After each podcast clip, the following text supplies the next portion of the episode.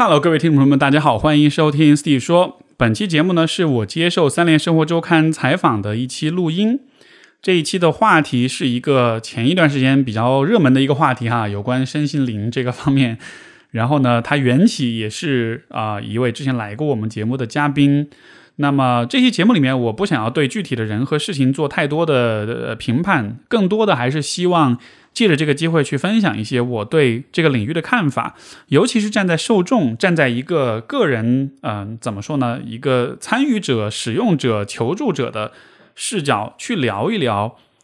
呃，相较于心理咨询这样一个领域，它有哪些需要关注的点，有哪些潜在的风险，以及你自己作为一个试图去照顾你自己精神需求的人，嗯，你可能需要注意哪些？所以说我更多是站在一个中立的、建设性的视角。去跟大家做一些分享跟建议，而不是说要对任何的人和事情做一种批判和这种去踩任何的人，想以这样一个心态去讨论这样一个问题，也希望这能给大家带来一些启示。好，那接下来进入到我们今天的节目，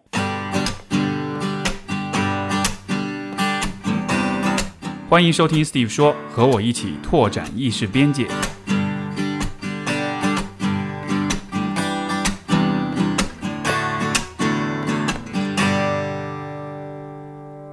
因为我们关注这个学霸猫这个事情，其实也不仅是关注他这个人，还有他的社群，还有那些受众嘛。其实也想知道背后就是关于身心灵的一些更背景性，嗯的一些信息吧。不过，呃，你你今你下午的时候有提示说前两个问题可能不是你不是太太去钻钻研这一方面的是吗？对，就是对于身心灵这个产业本身，我的了解不是特别多吧，因为 毕竟主要的关注点还是在心理咨询这边。我可能我能做的呢，是从，呃，这两个行业的一些对比，我觉得去，嗯，就是做一个比较，然后可能帮助你去理解，从一个不同的角度去理解这个行业，以及就是它背后人们的心理上的需求，或者说这些行为背后它的动机，我觉得这个方面是我能更多去聊的，对。对对对，这也是我我我好奇的一点，也是。嗯。不过，呃，就是前两个问题的话，就是我还是想问一下，就是你你你说就你的话，身心灵这一方面，你自己可能是什么时候会有关注的呢？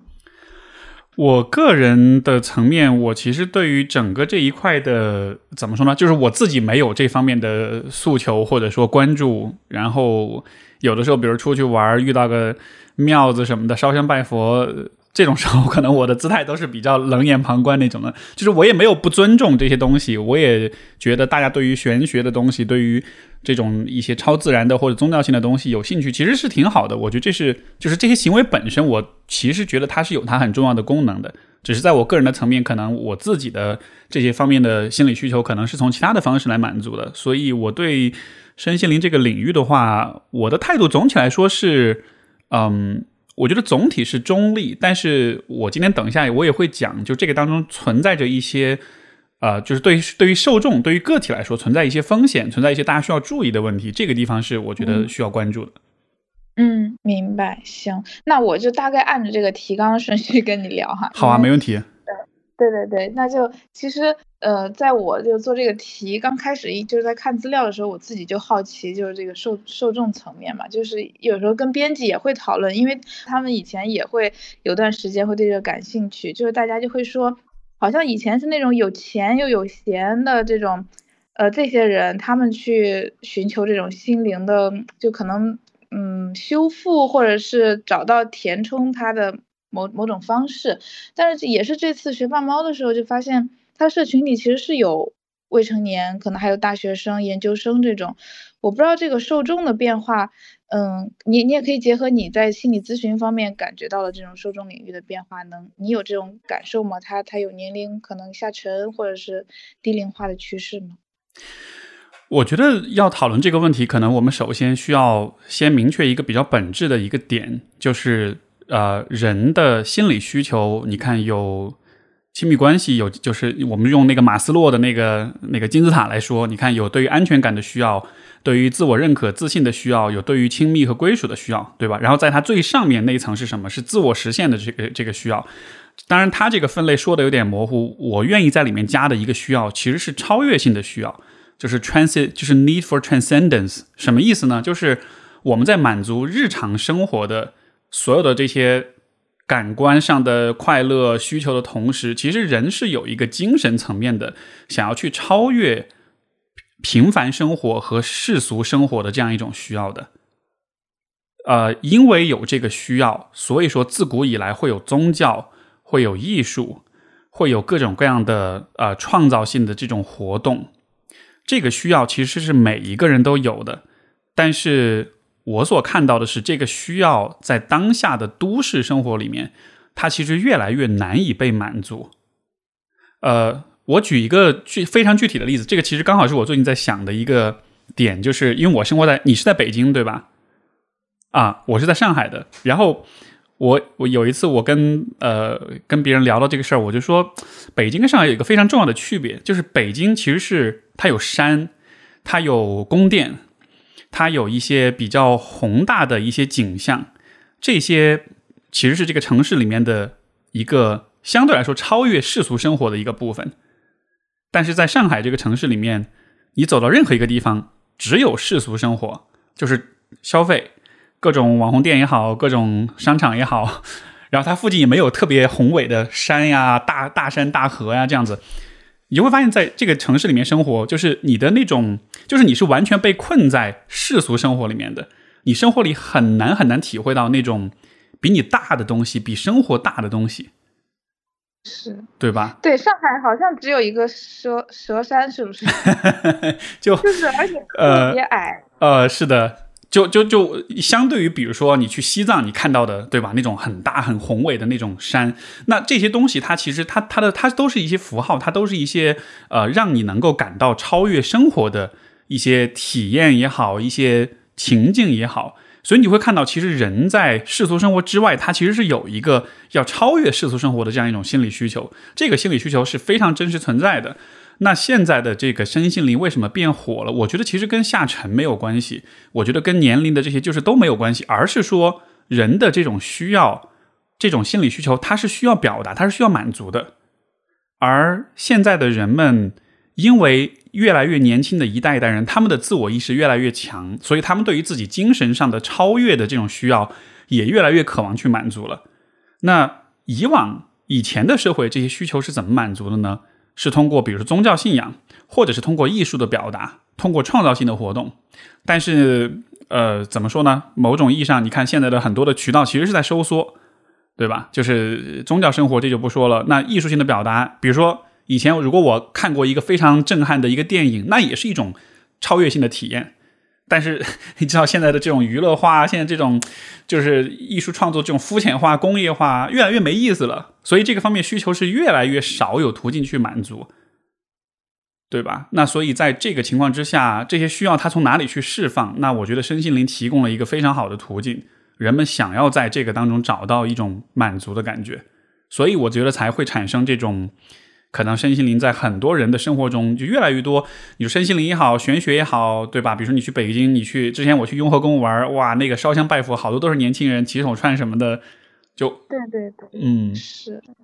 而且就是我自己读读大学还读研究生的时候，其实就我我我也跟你一样，就是我觉得我的态度是属于那种比较中立，就我对他没有什么兴趣，就像一个旁观者一样。但是我身边确实就是同学们确实有有一些真的是很。很很对这个着迷，是是，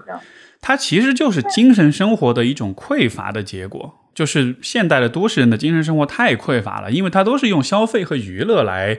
呃，帮助我们度过这个时间，对吧？那消费和娱乐有的时候是好的，是能够带来快乐的，但是在也有一些时候，它会给它会让你觉得很受限，它会让你觉得好像生活里面就只有这种感官上的当下的及时满足，它没有一些更大的东西。但是人在面对这个世界的时候，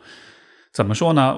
我们是希望有一些比我们更大的东西来让我们依靠，来让我们依赖的。所以，比如说，如果你去像你如果去到一些大山大河的那种景象里面，尽管那个山和河它它是非生命体，但是至少那个比例上的差异会让你觉得，哎，在我之外还有更大的世界。所以，好像我我不是完全要我自己来去承担所有这一切。我只是镶嵌在一个更大的背景之下，就这个其实是带来是能带来慰藉的。明白，哎，那因为聊到这些，我忽然想到，就是其实我我我比较好奇这种就是身心灵的范围，因为你讲就是可能身心灵下面有一种就是精精神需求是是当代的，可能这跟年龄无关，就当代人可能会去身心灵里头寻求那种精神上的满足嘛。那身心灵的。它它有什么方式，或者说它的范围，我不知道在你的理解里，身心灵包括什么？呃，我觉得这是个非常好的问题，而且我觉得可能没有人能够给出一个很权威的答案。但是，呃，如果我们这样吧，我们把身心灵和心理咨询来做一个对比，可能这个对比能帮助你去找到某种定义的边界。我自己的一个看法就是，其实身心灵和心理咨询它都是一种疗愈的体系，或者是一个，它都是为了疗愈。但是我的很个人的视角，我觉得身心灵是疗愈加上超自然的元素，而心理咨询是疗愈加上科学体系。所以，如果比如说这个这个这个，不管你做任何事情，它声称它具有疗愈性，以及它涉及到了某种超自然的，不管是神也好，某种对吧，精神性的东西也好，某种外星人啊，或者是不同的维度啊什么的那些，那我在我看来那个。我会把它理解为身心灵，而心理咨询就是一个，他他所使用的所有的语言逻辑、所有的体系，都是基于就是某一种特定的啊这个心理治疗的科学体系。我会这样去做区分。哎，那如果是因为我是想到有的人可能会去辟谷啊，或者去呃，就是就这种行为，你觉得你自你觉得它会属于身心灵范围吗？我觉得就要看它背后的那个怎么说呢？那个说法是什么？你为什么要辟谷？对吧？因为你从现代的科学体系来说，那轻断食也是辟谷，而我们是看见这个轻断食确实在生理层面是有一些健康上的这种收益的。但是如果一个人告诉你辟谷是因为这是一种修炼，这是一种对吧？在某个宗教语言体系里面的某种积，比如说积德的一种行为的话，那我觉得那个可能就不是，那个可能就更偏身心灵一点。也是也是，对，因为你刚刚讲的，我觉得你自己的就是你你给它区分，就是一个是疗愈加超自然，一个是疗愈加科学体系。其实这个我觉得还是挺挺有意思的，就是 我也可以理解这一方面。因为我想到我，呃，前几天采访一个，他曾经他也算是学霸猫的受众之一吧，然后他自己也好，就是他也有心理咨询，就他自己也是也算得上是一个在做心理咨询，就是医师吧，心理咨询师这种。嗯，然后他就跟我说。嗯，有时候他们会遇到一些来访者，就是可能是，嗯，那些面对的他们的痛苦特别极端，有时候这种心理咨询需要很漫长，可能很多年，慢慢的跟他建立一种关系。但这个时候，如果觉得这个来访者的痛苦特别巨大，然后他们有时候可能也会建议他去呃冥想正念，或者是。呃，去，但也没有说没有明确说是超自然的东西哈，但是也会建议他往身心灵方面自己也可以做一个探索。我不知道你们在心理咨询的过程中，你你也会有，就是你你听说过这样的吗？这样的方式吗？我觉得这个真的就是每个人自己的这种怎么说呢？你有你需要疗愈，你有创伤，你想解决一些问题，然后每个人都有自己去自主的选择的这种自由吧，然后。我也理解，其实不同的人对于不同的体系、不同的方向，他的是怎么说，他的那种适用性或者他的感觉是不一样的。比如对有些人来说，他做咨询他会特别有感觉，但是有些人他做咨询他会觉得这个事儿不是我所适合的一个东西。在这样一个情况之下，也许你可以先换不同的咨询师，然后你或者你觉得整个咨询这一块都不是你的那盘菜，那你也可以去尝试其他的事情。我觉得从个体的层面，其实人们怎么选择这个完全没有标准答案，所以怎么样都是 OK 的。可能更多的是在于说，从行业的角度，或者说从呃怎么说呢？从从从这个就是呃身心灵的这种呃创始人也好，传播者也好，从他们的角度，就是你有些时候我们会看见，为了去扩大影响，为了招募更多的受众、更多的信众，他可能会会夸大他的一些作用啊，给你创造一些很高的期待，这样子就是。这两个就是身心灵和心理咨询，我认为它应该是共存，而不是谁去踩谁这样的。因为重点是我们为所有的公众、所有的这个普通人去提供不同的啊，找到精神疗愈和精神生活的这种途径。但这个当中不应该存在一个就是啊，谁去踩谁这样一个感觉。因为就像我前面说的，最终它其实满足的一方面当然是现实生活中一些问题的解决，对吧？情绪的调节，但另一方面它其实是一种精神生活的一种需要。那当精神生活的这种不同的这个选项开始打架的时候，我就会想到，比如说历史上所有的宗教战争，那不就是 对吧？就是这样一个结果，就是我认为我是对的，你是错的，你是异教徒，我就要讨伐你。那那这个历史上死的人流的血，那还是很多很多的。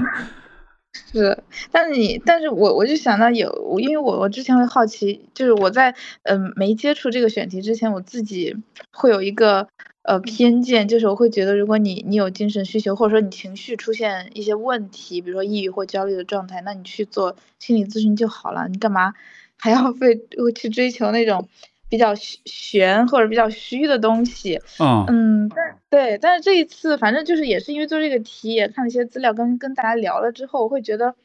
可能也确实就是有的人就是有人会有一种看法，说心理咨询可能真的就是要要剖开自己嘛，就是要追寻可能什么一个一个创伤的源头，然后再去分析，就好像是一个有点痛苦的有有痛苦存在的过程，嗯，但是。走身心灵这条路，可能确实有些时候哈，看起来是会轻松一些。我不知道你是怎么看看这种说法。呃，我觉得有几个维度。第一个就是，其实你刚才说的这种情绪的这种问题，它当中其实应该做一个细分。就是如果有痛苦的情绪的话，这其实是有有心理创伤。就是过往的心理创伤一直没有化解，一直没有解决。这样的话，你带着痛苦的情绪一直生活，那么你的情绪会痛苦。所以，心理咨询最能帮助到人的，其实就是化解这种创伤。但是，在这个创伤化解，在你的情绪平复之后，在你能够正常的进行日日常生活的同时，你依然会存在一个就是超越性的需求。这个需求有可能在咨询里面去实现，但是这个可能就不是心理咨询最为擅长的领域了，因为。因为心理咨询，它总体来说，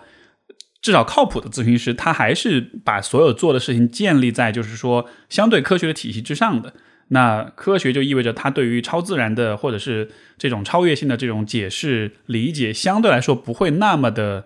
呃关注吧。呃，所以我觉得从咨询的角度来说，可能当下是生活中的那些痛苦是需要通过咨询去解决。那么这是一个维度。第二个就是。呃，你提到有有些人觉得心理咨询好像是需要花很长的时间去疗愈自己，我觉得这个其实是一个关于咨询这个行业本身的一个点，就是说，因为今天的咨询大部分的咨询师他还是精神分析的背景，是这个动力学的背景，所以说这个流流派本身，它对于我觉得对于人心智心智的探索大过对于创伤的疗愈。因为其实现在有一些更为现代、更新的一些专门针对创伤疗愈的技术，它其实效果来得非常快，就是它可能就是几个星期或者几个月的时间就能够很大程度上的改善，所以它其实是一个技术没有更新，或者在国内这个方面的这种呃咨询师的这种成长和升级的这个可能没有跟国际接轨，或者说有一些东西进来的比较慢，所以大家才会觉得啊，咨询是一个需要花很多很多年的时间。才能起效的东西，对，但其实并不是这样，你只是可能没有找到合适的一个呃更有效、更快速的一个方法而已。明白，就更像一个误解，或者说可能还是不够了解这个心理咨询领域。也跟这个行业本身它的发展的阶段，然后包括很多新的技术知识的这种传播，我觉得也会有关系吧。所以就是怎么说呢？站在咨询咨询行业这个角度，我们也会觉得愧对大家，就是没有更好的提供更。高效的这种呃服务，所以有的时候确实会遇到有一些状况，就是一个人在咨询里面很长时间，一直都觉得自己没有好。嗯，这个这个真的就是跟具体的工作方法、流派，这个所使用的技术手段有关系。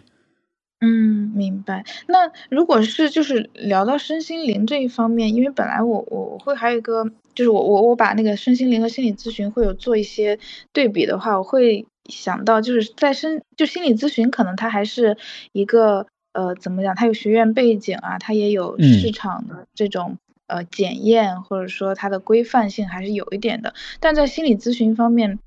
呃不说错了，在身心灵方面，我不知道你有没有观察到，在这个领域里头，嗯，它的监管或者说它的规范性有一个就算是模糊的边界，它它存在吗？我我自己的了解，我觉得是不存在的。因为，嗯，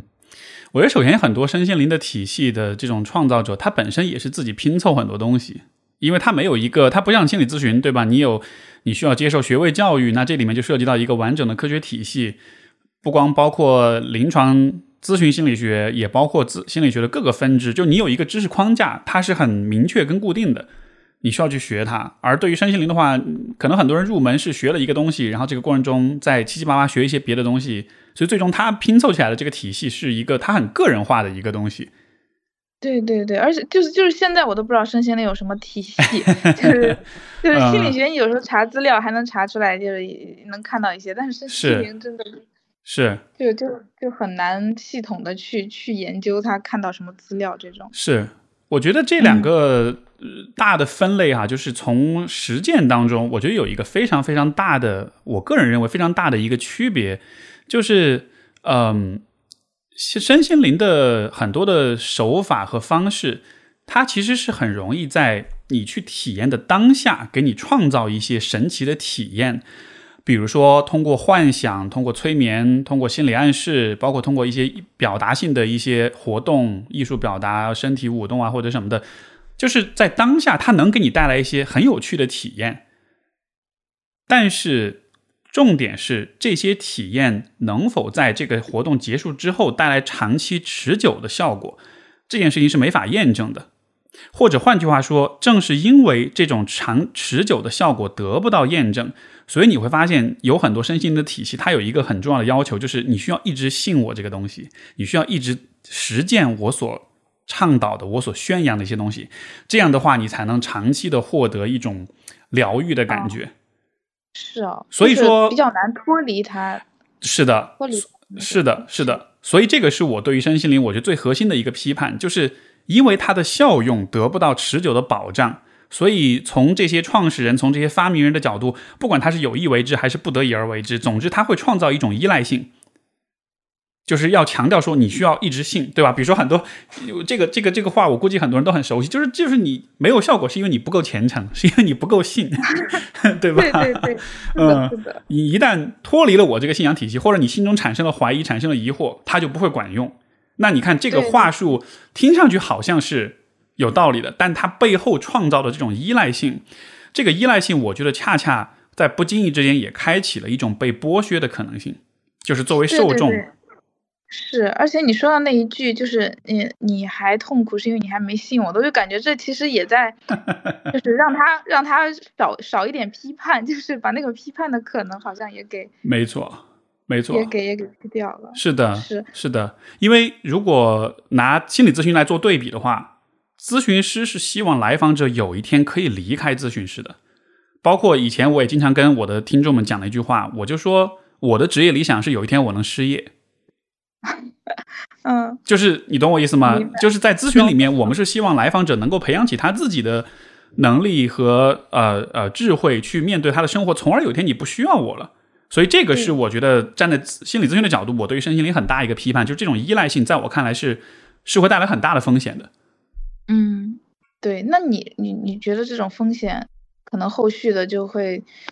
比如就会出现什么？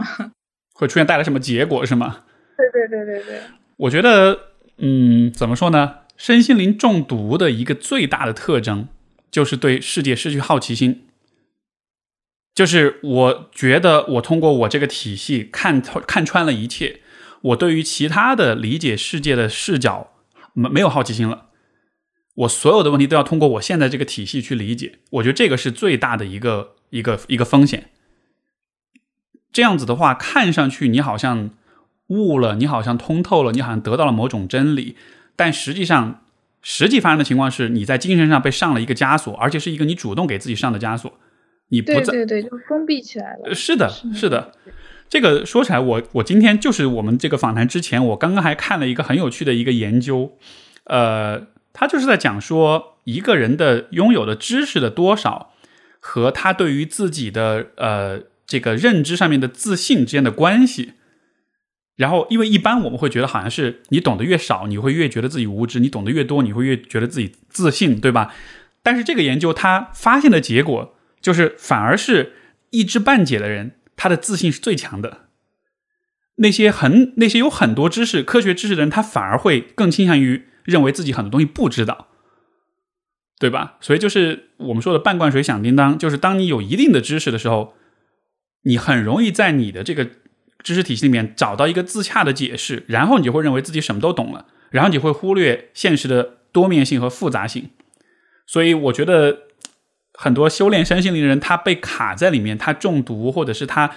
呃，包括他自己可能都把自己给洗脑，可能就是这样一个原因，就是你懂了一些东西，你好像得到了一个能自洽的体系之后，你就不愿意再去考虑其他的可能性了，然后你会被，你就会自己把自己困在这个里面，形成一个自洽的一个一个一个逻辑，然后你会完全的把所有的事情全部都，就是所有事情的问题的解释都放在这个体系里面套用进去，然后你也不觉得这有什么问题，但是外人看着你又会觉得你其实是很是很片面，是很局限的。对对对，就是他们自己在里头，好像觉得自己真的悟了一样，但是实际上，因为你刚刚提到有一个，我我记了一下，就是你说其实呃，在在那个他们就做身心灵里头，有时候可能会用你提到催眠嘛，但是在我的印象里头，或者说我我自己的这个认知里头，其实我是觉得催眠是不是也是心心理咨，它也属于心理咨询的一种一种方式吗？呃。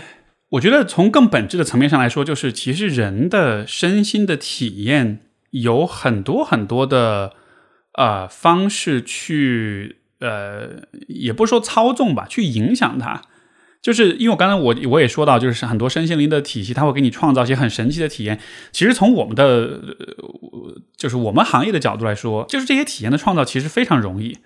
我们其实就是就是，只要你稍微懂一些有关人的身心的一些基本的常识的话，其实你非常非常容易创造所谓的神奇的体验。比如说，嗯，你是通过你是可以通过呼吸的节奏的调整，让人进入到一种迷幻的状态里面的。哦，这个 这个很多人可能都不了解，就是 holo 呃 holotropic 呃 breathing，就是你可以通过持续的这种激烈的呼吸，然后呼吸到一定的程度，它可能在某种程度上改变你的某些生理属性之后，你其实会进入到一种有一点神游的状态里面，然后，对吧？那那那。如果我是一个，比如说是一个比较有节操的人，我会跟你说啊，这个其实是可能你的你的身体的一些改变变化带来的刺激。但是如果我稍微神神神棍一点，我就跟你说，这个是你连通了宇宙的灵魂，对吧？哦，明白明白。因为我刚你这个催眠这个问题，我我因为你讲到他们身心灵有时候可能也会用催眠的方式去去达到一种可能就是好像很迷幻的效果，就是然后提到催眠，我会我本来会以为就是身心灵和心理咨询其实还是有一些。连接的，就是那种联系。我觉得是有，它运用的有些东西其实是相似的，那种心理暗示，那种幻想。呃，我们在咨询里面也会用一些呃类似的东西，比如说，我会经常会让我的来访去想象他和他自己小时候的自己面对面对话，两个人在一起互动，在一起玩，对吧？就是会有很多这种呃通过视觉化的想象的方式去去做一些工作，去表达情绪，去进行疗愈修复。这这些元素都会有，但是点是在于这个给予你疗愈的人，他怎么去解释这些东西？对对对，这个是比较重要。是的，因为因为这个会影响这个当事人或者这个求助者他自己对这些体验的一种理解。这到底真的是一种超自然现象，一种对吧？和前世的对话，还是说这其实是一个，就是从比较科学的角度来说，就是人的心理上的这种暗示和这种。幻想，然后通过引导、通过暗示之后，达到的一种比较拟真的一种效果，这个东西我觉得可能是更关键的。是，那你这么说，我觉得还挺怎么讲，挺考验这个人心理，就是一个人，就是这个作为导师的这个人的他的道德或者说素质的。因为我我是想到前天跟一个就是我说那个心理咨询师聊嘛，他就说他会观察到可能有一种混搭的现象，就是有些人他可能拿着一个，就是他他既有那种心理咨询师的那种证明资资质，然后他又像是像混那种身心灵的圈子。就是会告诉他们一些比较好像看起来很迷幻的事情，就是这种混搭，在他看来有时候是，就是不，就是就是怎么讲，就是不太道德，或者说其实为了赚钱，然后出现。我不知道你有没有观察过这种有这种现象吗？呃，我觉得是是，我觉得就是我非常直接的一个观点就是，如果一个人既身心灵又心理咨询的话。至少，如果是我身边的朋友去求助，他告诉我这个咨询师这样，我百分之百不会推荐他去，因为这个当中涉及到一个非常重要的问题，其实就是你所说的，关于自恋的问题，我觉得这个是你捕捉非常好一个点，就是助人者是很容易自恋的，因为首先人都有自恋的需要，每一个人都希望感到自己是很厉害，是很有能力的。就这个自恋的这个呃需求，其实是所有人都有的，但只是自恋的水平有高低，有健康的和不健康的自恋。那么你看，比如说作为咨询师，我们在助人的时候，当我们在作为一个新手咨询师进行训练的时候，自己的自恋水平的控制和觉察是一个非常非常关键的基本功。因为当一个人他很脆弱，他来求助于你，他希望你拯救他的时候，如果这个时候你自己的自恋的情节没有处理好，那么你其实会非常容易伤害你的来访者，就是相比于去做那些对来访者真正有帮助的事情，你就有可能在无意识当中去做那些来满足自己自恋的事情，比如说，比如，嗯啊，就比如说我跟你用一个方法得到一个结果，然后可能我会不经意间施加一种压力，我希望你告诉我这个事情是有用的，这个事情拯救了你，甚至可能就甚至可能是我会在。比如说，来访者告诉我：“哎呀，我最近有了一个很大的觉悟或者突破。”然后这个时候，一个很自恋的咨询师就会觉得：“啊，太好了，我为你感到开心。”他心里面会觉得：“哇，我好厉害，我作为咨询师，我的功力好强，对吧？”但是作为一个不那么自恋的咨询师，我会问我我我其实会对这种突破、这种巨变保持一种就是冷眼旁，也不是冷眼旁观，但是会保持一点一点点的怀疑，会觉得说我们走着瞧。因为有的时候来访者也会试图取悦自己的咨询师，他也会有一种表演性的东西。就是我，我希望你喜欢我，希望你接纳我，所以我想要让你觉得你很厉害，嗯，对吧？对，这种这种关系的流动就互动还挺挺好玩的，蛮听着。对啊，所以所以你看，就是所以就是你看，咨询师他会关注这个问题。那反过来说，对于很多身心灵的这种呃这种从业者来说，第一，他不会有这个方面的意识，因为他的呃学习受训的过程不包含对于自己自恋的那种。呃，觉察。第二就是，第二就是有一些人本身他就是有不健康的自恋水平的，他就是有过度的自恋的，对吧？包括我们今天很多人都会说 NPD，说自恋性人格的人。你想想看，如果是一个高自恋的人进入到身心灵体系里面，成为一个导师，成为一个一个一个这种领导者之后，你觉得会发生什么？那可能就是他会完全的需要所有人都臣服于他，他可能需要。他做的所有的事情都只能接受积极的好的反馈。如果你给到的是不好的反馈，是没有用，或者说质疑，那我可能会觉得我会 PUA 你，我会觉得你不诚、你不真诚、你不虔诚，或者说我你你沾染了某种肮脏的东西，或者是你的修炼还不够，对吧？就总之，我要确保的就是所有的我的信众，他们都是有巨大的转变和帮助的。但是。他他这么做的实际的目的是让感满足他自己的自恋，让他觉得他自己很厉害，而不是说真的实事求是去看你的受众有没有真的被帮到。所以我觉得这个自恋的问题在很多身心灵的体系里面是很被 是很被忽视的，因为就是求助者都会非常理想化啊，这个导师这个大神他特别厉害，但是他没有看到他也是一个普通的人，他也有自恋的这个问题。哦，所以你们就是你们作为这种心理咨询师来说，你们会做一些就是对自恋的觉察这种训练，是吗？是的，是的，这个尤其是在就是训练当中跟督导的这种呃呃沟通的过程中，很好的督导他都会非常非常关注咨询师有没有过度自恋。包括我们在成为咨询师之前，也为什么自己要去做呃很就是很多咨询师都会去做自己的个人体验，就是自己接受咨询，其实都是因为先要把你自己的一些情节、一些问题、一些创伤先处理好，因为自恋。过度的自恋其实还是对于心理创伤的一种反应，就是可能我某一种创伤让我感到我很差，我很自愧不如，我很羞耻，然后我会发展出过度的自恋去平衡，或者说是去掩盖这种羞耻感。嗯，明白。因为我你这么说，我忽然想到，其实那天还聊了一个人，他他接受过就是学校的那种心理学的训练，因为他的但他自己就会觉得好像呃心理学这个这个专业，或者说成为一个心理咨询师是一个。呃，比较，比较，比较怎么讲？就是你自己可能要在来访者面前，你是你是你是平和的、温柔的或者严肃的，但是他自己的心理问题有时候他自己没有办法处理，然后他也会 转向一个身心灵去寻找一些一些释放啊，或者一些什么需求。对，就是明白这个。反正我是觉得从这个角度来说，其实就是要成为一个合格的助人者，这件事情其实它是需要。很费很多功夫的，就是它不像是居委会大妈，你靠着生活智慧、人生经验，你就可以帮助人。就这背后其实有很多的，嗯，需要去学的东西。但是我觉得整体来说，助人行业或者助人或者说情感工作这件事情，在我们的社会里，它的价值是被大大低估的。因为这个可能也涉及到一些，也许是从如果我们从女性主义视角来理解，就是情感工作一直是传统意义上是所谓的女性的工作，对吧？但是女性的工作、情感工作，它的价值都被低估，所以说我们整个社会对于这件事情的是存在一种系统性的、全局全面的一种一种低估，就是这不应该是一个很难的事情，它不像是。比如说医学，对吧？你如果是要成为一个医生，那你是得本硕、本硕或者本硕博多少年的训练，再加上实习。你要就我们从来不会怀疑说，为什么医生要学那么久？为什么我不能自己成为一个草根医生？没有人会这么想，对对对，对吧？但是同样的一个事情，当我要成为咨询师的时候啊，所有人都会觉得我读两本书，我学一点身心灵的课程，然后我就可以成为一个合格的助人者。跟就你懂我意思吗？就是这是一个在我们业内看来非常荒谬的一个事情。对。但是它就是这样存在，对吧？嗯，是的，对，就是看起来是很荒谬，但它确实在这个领域里是存在很多。是的，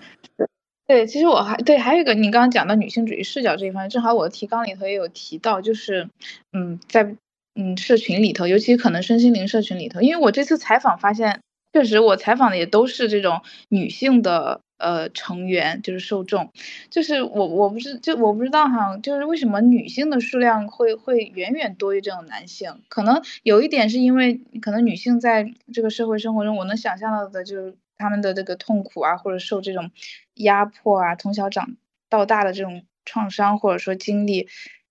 还有这种社会结构带来的。我不知道你自己，如果你分析的话，你会觉得为什么会有这种现象？哎，我好奇你，你就你自己直观的感觉，你觉得这个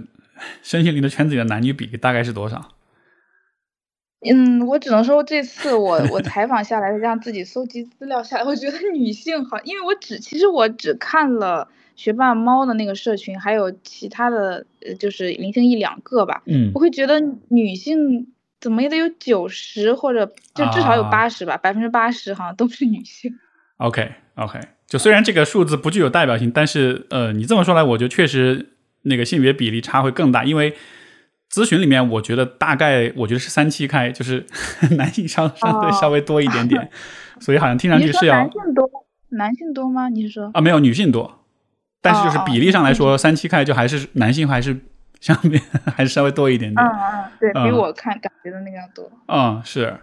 我觉得你刚才说那个一那个是一方面，就是说可能呃确实存在这样一种就是性别上的这种呃歧视也好偏见也好，更承担额外的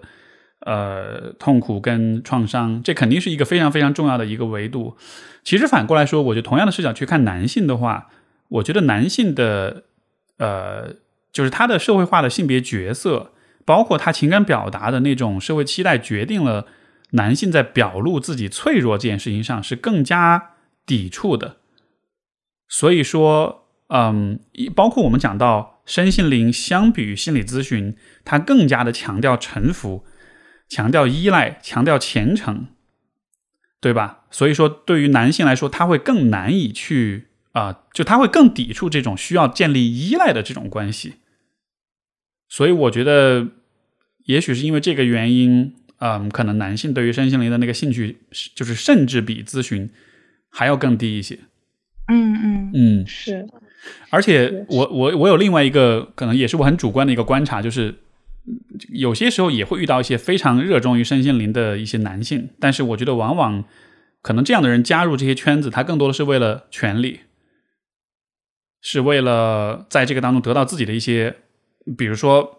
满足是吗？满足，对啊，就就比如说这个，我觉得时不时都会听到某一个圈子里，对吧？某一个男性导师，他其实剥削他的女性的成员，得到各种金钱的或者是情欲方面的一些这种好处收益，你就会觉得很有趣。就当 当这样的男性进入到这个圈子里的时候，他 他更多的不是真的要去干干干事儿的，他是去对吧？这这个是他一个剥削的渠道，因为他知道这个圈进入这个圈子的人是更。倾向于去依赖，更倾向于去臣服的女性。嗯嗯。那关到关于说到这个身心灵这个领域，我不知道你你有关注过哪些导师吗？我不太关注，我只是我身边有些朋友，他们自己现在或者曾经会做一些这方面的东西，但是做啊，做是指什么意思？就是自己是导师，对自己是导师，会有一些课程，会有一些各种各样的一些活动呀、项目什么的。但是其实这事儿还是跟人有关系。就我我的这些朋友们，我我因为我了解他们，我知道他们是什么样的人，我知道他们不是那种会剑走偏锋的，是会去坑别人的那种人。因为这个东西其实就是大家平时聊下来，你就会，我觉得还是怎么说呢，还是比较容易去区分什么样的人是比较偏执、是比较邪的，什么样的人是更开放、是更嗯更更理性的，什么样人是更有良知的，什么样人他的自恋水平是相对来说比较健康的。就是你大概有一些交流之后，其实我们大概彼此之间都能感觉出来。所以我身边有些朋友，他们呃会做这样的工作，但是我也同时觉得他们是很棒的人，所以他们其实是在呃利用这个工具去做一些好的事情。嗯，就你怎么区分呢？就是就是，其实是靠平时跟这些朋友交流的这种感受，或者是他观点的一些碰撞，这样。我觉得就是我前面所讲的有两个很重要的维度，第一个就是这个人本身的自恋水平怎么样。对，因为其实我们遇到很自恋的人，我觉得这个东西不难感觉出来。对吧？当一个人他很喜欢吹嘘自己，他很强调自己的正确性，他不能被质疑、挑战，他的自我价值动摇的时候，他会有很强烈的反应，他会非常的不喜欢你跟他有分歧，或者是他希望希望自己始终都是处在一种众人这个众星捧月的这种状态之下。那这种时候你会知道，OK，可能他对于。他对于现实、客观现实的兴趣，而且他对于自恋满足的兴趣是超过了对于超过了实事求是的这种需要的。这个是一方面啊。对，因为这个我会好奇，但这这个可以当就是不是当采访说哈，就是当私下说，因为呃，因为你我不知道你曾经跟学霸猫是朋友的关系，还是就还不到朋友那一步，就是因为他最开始，嗯，他不也好像一八一九年开始做这种。社群的嘛，因为但是你前面有提到，其实这种是比较好好区分的。我不知道在你跟他接触的时候，然后他在做这个社群，当时你会有有这种感感受吗？就是可能他的自恋，或者是会不会影响到他他他这个社群的一些人，或者他社群的这种这种成分，明白？给嗯。我觉得我最早跟他接触的时候，我觉得可能那个是他正在学习的阶段。我觉得那个时候他充满好奇，他本身也有他的一些聪明之处，所以最开始的接触我没有很明显去往这个方面去想。但是确实是后来他的一些东西，我觉得在自恋这个水，就是自恋这个维度上来说，我觉得是他是就是是是越来越明显的。嗯嗯嗯，也是哈，他是有变化的，是有变化的，当然是的。对。嗯，那那这个问题就是其实也是提纲里的一个问题，就是我不知道就是学霸猫它这个社群的这套这一套方式，你觉得它是属于身心灵范畴吗？因为我前面跟一些人也有聊，他们好像大家给给我的一种，因为如果我问他们的看法，他们会说，嗯，跟身心灵有交集，但是如果说它好像完全是身心灵，又不那么不那么肯定，我不知道你会对你你你会觉得它是属于身心灵，或者说它跟身心灵的这种关系吗？你怎么看？我觉得是这样，就是呃，我用一个比喻来说，我觉得身心灵的这套体系，它其实有点像是一个人的审美，就是你的个人审美其实是由你的你自己的独特的生命体验跟经历来决定的。你需要哪东西，你缺哪东西，你其实会从不同的地方去吸收、去拼凑。所以说，它的体系，我听到的别人的转述和描述。我觉得其实就是他自己把不同的他自己需要的一些东西结合在一起，然后形成了一个自成一体的东西。再加上他本身可能有他的一定的这种聪慧之处，所以说他会把自己这些东西整合成一个他自己的一个语言体系，从而让人觉得这好像是一个呃他自己的一个流派或者是一个体系这样子。但实际上这个当中的我觉得拼凑感是很强的。因为就像前面说的，身心灵的整个这个大方向，它没有很成体系的训练方式，所以我的理解是，这个当中的大家其实都是在把这些工具拼在一块儿，然后你每一个人希望希望怎么去拼，这个就看你自己的兴趣，看你自己的呃，对吧？这种整合能力这样子的，所以它不是一个成体系化的东西。对我，我跟其他采访对象聊，他们大概也跟你的这种。就是感受是差不多的，就是觉得他好像其实也是他在讲一些心灵类的书籍嘛，是就是不同的书，对，但是最后其实像像是就是好像跟他自己的经验或者说其他看过的书就融合起来，好像成了是的他自己一个比较独特的东西，是的，但是的。你也不太好把它归完全归类，确定的说它是什么。所以这里面的一个问题就是啊、你拼凑起来的东西是对你有效的东西，对吧？如果他自己没有效，他可能也不会那么的相信。但是我的我的疑问就是，对自己管用的东西是否具有普适性？这就是一个很大的问题。就嗯，我我可以举一个例子，就是关于 PUA 这件事情。呃，因为你知道，最早 PUA 其实就是所谓的这个呃泡学，对吧？就是很多男性通过学 PUA 的技术去搭讪女生，然后最开始是这个，后来 PUA 才变成情感操纵的一个代名词哈。就最开始是往描述这个现象，其实，在整个就是 PUA 的这个教学体系里面，它其实也存在一种就是大量筛选的一个过程。就是 PUA 讲的这些技术，它真的是具有普适性的吗？其实并不是。它其实也是有很多的筛选，像我所了解，有一些 PUA 的流派，它的它会刻意的筛选那些非常服从、非常取悦倾向的女性，她的技术只在这种女性身上才管用，所以他们会专门去通过各种各样的测试方式去找那些比较低自尊的、比较容易嗯取悦的那种女性，然后它它的这个技术才成立。我举这个例子的意思就是说，可能对于很多的这种呃拼凑的这种身心灵的体系，它存在一个同样的点，就是这套体系它可能不具有普适性，也是需要这个创始人他在各种通过各种各样的方式去筛选很多的人。这种筛选可能是主动的筛选，也可能是被动的筛选，就意味着比如说你社群里面出现一些不同的声音，有人质疑这个东西，那我就把你拉黑，我把你踢出去，或者我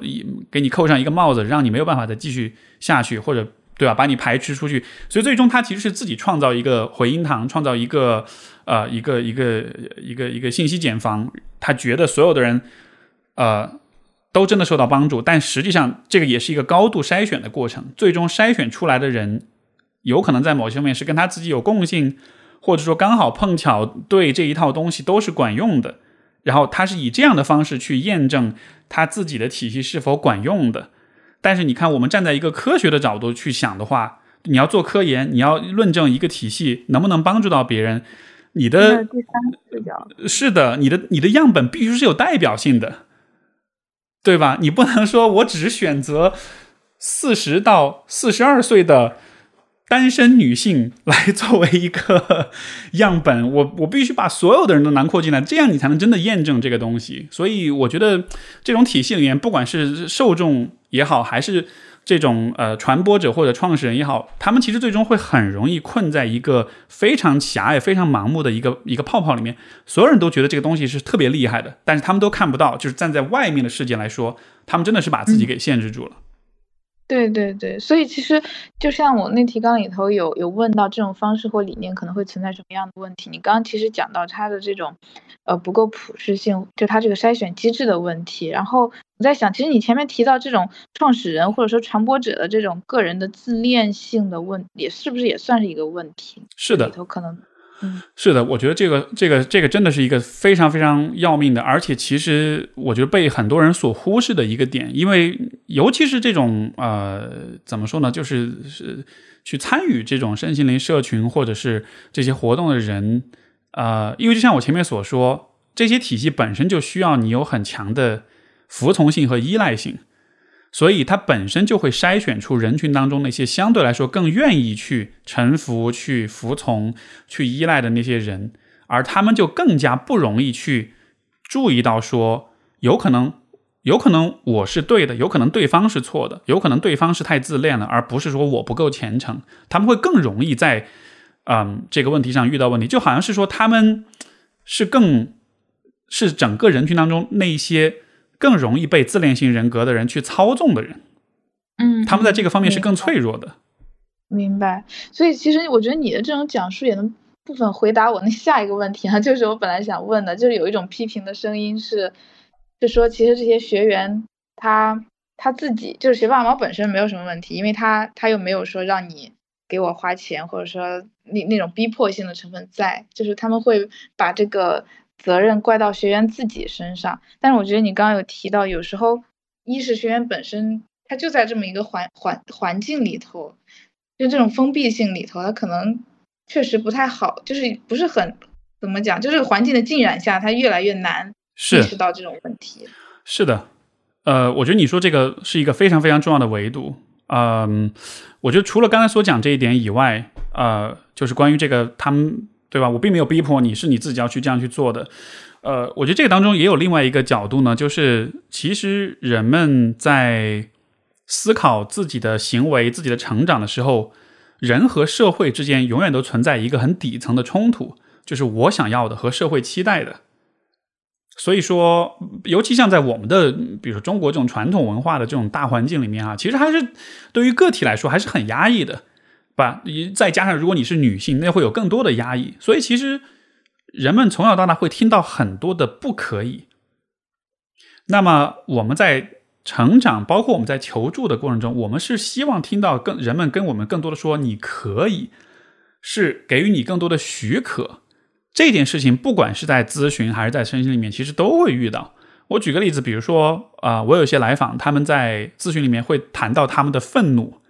他们就会说啊，我这个时候好想骂脏话，我好愤怒，但是我不敢，因为我觉得骂脏话是一件羞耻的事情。对对对。然后这个时候我就跟他讲说，你骂也没关系啊，我们一块儿骂。然后我会先，我会先说，哎呀妈的，就对吧？我会先自己说点脏话，就给他一种鼓励，告诉他说你可以表达出来。所以我觉得给予一个人这种允许，在这种比较压抑的大环境，或者是个体和社会的这种博弈当中，这种允许是非常有重、非常有价值的。但是呢，这个允许它是不能无限放大的。你不能在给予一个人允许的同时，忽略一些很基本的安全边界。比如说，当我在告诉一个人你可以骂脏话的时候，我绝对不会跟他说，从今天开始你可以对。你生活中遇到的任何一个人随便的讲脏话，就是有一些不可以是嗯不合理的压迫，但是也有一些不合理是一种常识性的安全边界。哪些是边界，哪些是压迫？这个东西的边就是它的区分是很是不那么容易去区分的，所以我觉得。我以我对学霸猫那套东西的理解，我觉得他的一个很大的一个问题就是，他完全忽视了这个安全边界，对吧？因为他对于我知道他对于消费那套东西的理解，他我之前也看过其他一些报道，比如说有些学员会自自己明明没有什么收入，还去借贷，花很多的钱去消费。这件事情，在一个人的财务安全的角度来说，是一个非常基本的边界，就你不能太过度的过度透支你自己，你需要考虑你的财务的基本安全。但是，似乎在他的那一套理论里面，他不会告诉他的受众，这这里面有一个底线，你不能越过这个底线。他会告诉他们，没关系，你尽可能的花，你花的越多，你挣的越多。我觉得这个是我对他的这套东西，我觉得我认为最大最大的一个问题。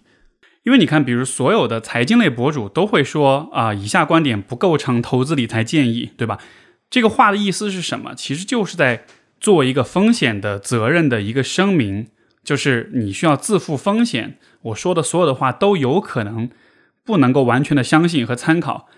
而我觉得之所以学霸猫这件事情那么的受关注，其实就是因为它恰恰是在给予这些人投资理财建议。虽然他自己包装不是说我是一个投资理财的这种财经方面的博主，但他实际影响到的就是人们的财务规划和财产安全。而当这个方面出问题的时候，他自己是不承担任何责任的。所以说，虽然你可以说这些人他们是自愿的。但是这个地方的存在的点，其实是一个所谓的无为之罪，就是说你的错误不在于你做了什么，而在于你没有做什么，你没有告知这样的风险，你没有告明确这些观点背后有可能带来哪些问题，所以最后当这些人实际受到了损失之后，他也很憋屈，他也没有办法说，对吧？这是你误导我，是你要我这样做的啊！我觉得这种责任义务没有详尽的告知，风险没有详尽的告知，在我看来，这就是一个无为之罪。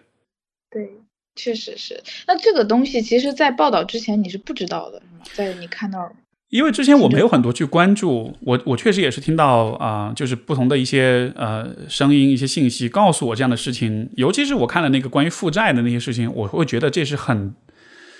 怎么说呢？是一个非常令人遗憾的一件事情，因为我更多的不是还是对于这个当事人，对于这些当事人本身，对吧？你如果是一个很年轻的一个女孩，然后在当下这种经济环境、就业环境里面，你可能背上了可能是几十万的负债的话，就是你想想看，对于这个人来说，不管他以后他自己能不能清醒过来，但是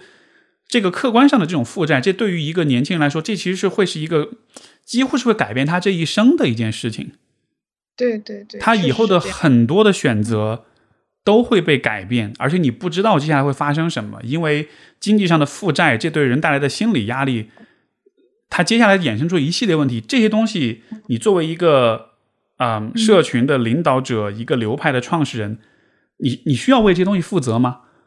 嗯，对吧？确实是个问题。这就是一个非常就非常非常重要的问题了。我们在做咨询师的时候。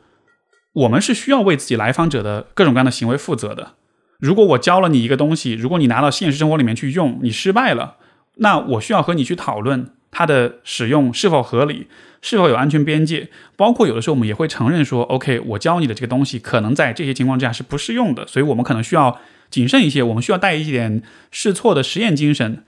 就是我们是会有这样一种自省的，包括咨询师也会很有意识的去觉察，就是。我作为一个咨询师和我的来访者作为一个不同的人，我们身处不同的生活环境、不同的社会阶层、不同的这种教育背景，其实我面对的环境是不一样的，所以我不能把我认为管用的东西直接就强加在你这里，然后至于你那边发生什么，我完全不管。就这个绝对是一个非常我认为非常不恰当的一个操作方式。对对对，是，就是其实说到底还是因为心理咨询它。就是有那么相对完善的一个体系嘛，不管是自省啊，还是去觉察自己的自恋，就等等，就是他他是比较负责，对自己对对你们来说，对来访者来说也是这样。是的，是的。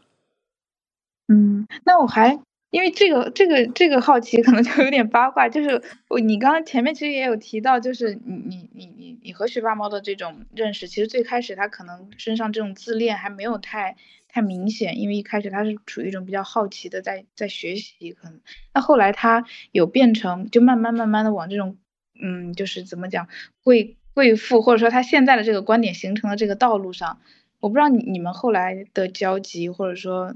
其实你你可能发现他这一点之后，你们慢慢的就没有什么交集了。对我，呃，因因为其实我最开始就是播客上会有一些跟他的对谈啊什么的，我的心态是比较开放，我觉得不同的人，不管他做的事情是什么，不管我是否认同，我觉得只要是一个有自己思考的人，其实他都能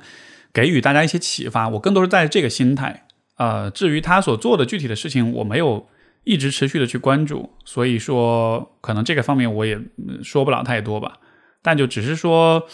呃，如果跳出他这个具体的人，我觉得还是从每一个人自己的发展的角度来说，因为这些年也我自己也做博主很多年，我也看到身边各种各样的大大小小的博主，对吧？我觉得就是在这一个方向，在这个领域里面，啊，我觉得这对于一个人自身的那种考验确实是很大的，因为当你通过互联网获得了一些流量，获得了一些呃一些支持者之后。然后可能你也会形成自己的一个信息茧房，然后你也会逐渐的看不到自己的局限，因为身边都是同意你的人。这个现象，我觉得对于很多的博主，包括今天的世界里面，其实大家都存在这个信息茧房的问题。呃，包括整个社交媒体，它的就是底层的设计逻辑，它其实是包含了去利用人的自恋来产生流量、产生内容。对吧？你你每个人都追求自己被点赞，自己被喜欢，有很多人关注你，就是这个是一个整个这个游戏的原动力。所以我觉得人们是容易在这个游戏里面迷失，或者说，也许你本来就有一些自恋的问题，你不仅没有小心的去克制，你反而是在这个游戏里面被放大了。我觉得这个是有可能让有一些人走上一些怎么说呢？一些一些更加不合理或者是不健康的道路的。那到了最后，可能有一部分人就会变得非常的极端跟夸张。而且说实话，他学霸猫只是其中之一。我见过更多的、更极端的一些结果，可能是人会变得更偏执，是会有一些更糟糕的行为，这都是存在的。是是，就不只是他一个人这样。其实，在像你刚刚讲的那一套的机制啊什么下面，其实有很多人。对，是的。那我最后对，就像我最后就想问那个问题，比如说，当一个人他可能情绪出现问题，或者说不仅是情绪出现问题，而是像你前面有讲，他有那种精神需求、那种超越性的需求的时候，你会给他一些什么建议？他怎么去呃关照自己的这种内心或者说精神的需求呢？同时也能呃尽量避免就是误入就是学霸猫类似于学霸猫社群这样的这个这个体系里头。我觉得一方面就是你需要先区分清楚，你当下到底是想要解决创伤带来的痛苦，还是说超越性的需求。我觉得很多人对这两个事情是混起来的，他会试图在超越性的追求里面去解决他自己的创伤，但是这两件事情是完全不同的两个逻辑。如果更多的是感到痛苦，我认为还是应该更多的通过相对更科学的方式。包括在心理咨询里面，我们前面讲了，就是可能可能是通过更加专门针对创伤治疗的这个领域，去改变你的呃情绪的这种焦虑、抑郁、各种痛苦、自我怀疑、自我攻击等等，就是你需要对症下药的去处理这个问题。当这个问题处理好了，当你真的感觉你跟你自己关系好了，你不再有这些情绪困扰，不再有这些自我价值或者是呃心灵的痛苦了，然后这个时候你再去考虑超越性的需求，这个时候你再考虑这些需求。我觉得你遇到危险，或者说你陷入被剥削、被操纵的风险会小很多，因为你不是带着痛苦在做这些事情，你是带着一个更健康的心态在做。这个时候，你会，比如说，如果你遇到高度自恋的人，你心里面会有感觉，然后你会觉得说，这个是他的问题，这不是我自己不够好。嗯，对，明白。所以我觉得就是要把这两件事情区分清楚。明白，就是这是个基础哈。如果做完这个之后，是的，但是但是也不能说完全就避免这个人就可能就完全理性的就找到了适合自己的方式。是啊，我觉得就是你说从这个超越性需求这个方面，嗯，因为这确实不是心理咨询最擅长的领域，对吧？它它总体来说是一个解决现实是现实的 问题的一个一个方向。那比如说精神分析。他在这个方面其实也会有一些帮助，他对人的更深层的东西的这种探寻，包括他所衍生出来的很多呃各种各样的，比如意向对话、催眠等等这样的一些方向，可能他也是有这个方面的一些东西在里面，呃，所以这也是一种可能性。你像我自己的方式的话，呃，我是一直在主动的、有意识的去在不同的流派、不同的领域、不同的学科寻找那些对我自己。啊，说得通的东西，我也在拼我自拼凑我自己的一个拼图，然后呢，但只是说我不会认为这个拼图对所有人都适用，所以说我的建议只是说，每一个人应该尽可能主动的，就是自己去思考，自己去拼这个东西，拼出一个对你来说说得通的一个一个东西，对吧？比如说我们会，比如对于死亡的认知，我可能会不不管是从哲学。从一些宗教的理念，包括从可能心理治疗，比如存在主义治疗的角度，也都会去看这些流派是怎么看这件事情的。然后看的多了之后，把这些思考整合起来，最终形成我自己一个对于生死的一种理解和观念。那这个观念可能跟很多人的想法不一样，或者说 它并不能刚好被套用到某一个具体的流派里面，但是它是一个属于我自己的东西。然后我拥有的这个东西能够支撑我去。化解、去克服死亡焦虑，去呃面对很好的面对这个这个不可避免的过程，那这就是对我来说最最好的方式了。所以我是鼓励大家在